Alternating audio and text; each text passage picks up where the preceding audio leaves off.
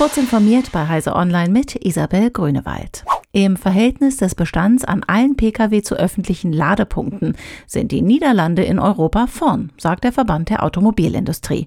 Deutschland steht in der Rangliste aller 31 Länder auf Platz 12. Nach der absoluten Anzahl der Ladepunkte wäre Deutschland zwar auf dem zweiten Platz, im Verhältnis zum Pkw-Gesamtbestand ist die Bundesrepublik aber unterdurchschnittlich.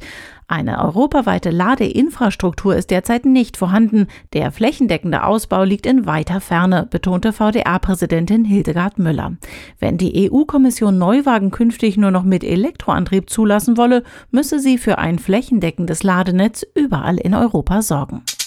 Der Erpressungstrojaner Revil hat seit neuestem neben Netzwerkspeichern auch virtuelle Maschinen im Visier und verschlüsselt Daten gegen Lösegeld. Mehrere Sicherheitsforscher berichten auf Twitter von einer erweiterten Version von Revil.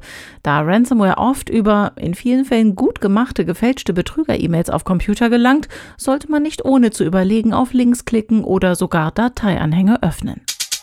Apple hat ein langes Support-Dokument veröffentlicht, in dem der Konzern vor möglichen Gefahren verschiedener Apple-Produkte für Träger von Herzschrittmachern und Defibrillatoren warnt.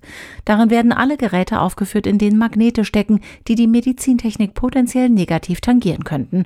Dabei werden nicht nur Produkte mit dem neuen magnetischen Ladestandard MagSafe fürs iPhone genannt, sondern auch Hardware mit induktivem Charging sowie Macs, in denen Magnete für den Displayverschluss zu finden sind. Die Produkte sollen mehr als 15 cm von Medizingeräten entfernt gehalten werden, beim induktiven Laden sogar 30 cm. Herzschrittmacher können durch Magnete aus dem Takt kommen, Defibrillatoren ihre Funktion verlieren.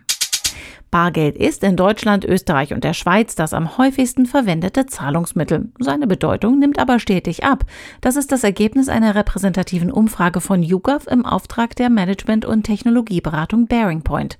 Nach dem Bargeld eroberte PayPal mit 59 Prozent in Deutschland den Platz 2 der am häufigsten genutzten Zahlungsmittel.